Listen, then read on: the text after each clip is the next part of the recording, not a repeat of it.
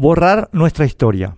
En la conversación que tuvimos con Luis Ramírez, ministro de Educación y Ciencia en Mesa por ABCT el pasado jueves 9, admitió que la reforma educativa eliminó el estudio de nuestra historia del currículo de enseñanza mediante el expediente de reducirla a horas y textos marginales y que esa lamentable situación continúa hasta hoy. Este solo hecho sería suficiente en cualquier sociedad cuyas instituciones no estén alquiladas por las sucursales del Foro Económico Mundial, autodenominadas organizaciones no gubernamentales, para expulsar del sistema educativo a todos los responsables de la situación, desde los exministros hasta ONGs como Juntos por la Educación o Paraguay Educa el plan y proyecto del Fondo Monetario, Fondo, el plan y proyecto del Foro Económico Mundial, accesible para cualquier interesado en su página web, es destruir el Estado-Nación, es decir, la comunidad humana que se forma en torno a tradiciones comunes, instituciones particulares y viviendas compartidas, que forma lo que se denomina identidad nacional, para generar una cosa global sin elemento alguno que permita formar ciudadanía. Ciudadanía, explican los diccionarios etimológicos, es un concepto que proviene del latino civitas, que significa ciudad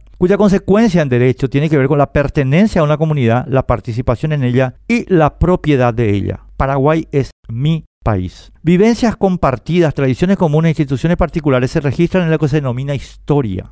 Instrumento que es esencial para saber de dónde venimos, quiénes somos, dónde estamos y hacia dónde vamos. Quien no conoce eso no puede capitalizar el conocimiento requerido para evitar la repetición de errores. Es un espectáculo deplorable ver a personas en nuestro mundo político y empresarial, en los lugares donde se toman decisiones que nos afectan a todos, no saber nada de esto y estar a merced de los libretos de las ONG del Foro Económico Mundial, siguiendo instrucciones sin el sentido crítico que solamente la historia proporciona. Para evitar ese sentido crítico y para someternos al dictado del Foro Económico, se eliminó la historia de nuestro sistema educativo. Somos cada vez más una comunidad sin memoria colectiva. Se está borrando el conocimiento del por qué somos paraguayos. Le dije a Luis que no entiendo por qué no se actúa de inmediato, con sentido de urgencia, en restablecer el estudio de la historia como materia principalísima del sistema educativo, desde preescolar hasta tercero de la media, les guste o no les guste a las ONG del Foro Económico Mundial o a la Unión Europea su brazo político. Paraguay existe, el pueblo paraguayo existe, porque en el curso de tres siglos la comunidad humana sentada en estas tierras resistió a las fuerzas que nos empujaban hacia la marginalidad y la pobreza.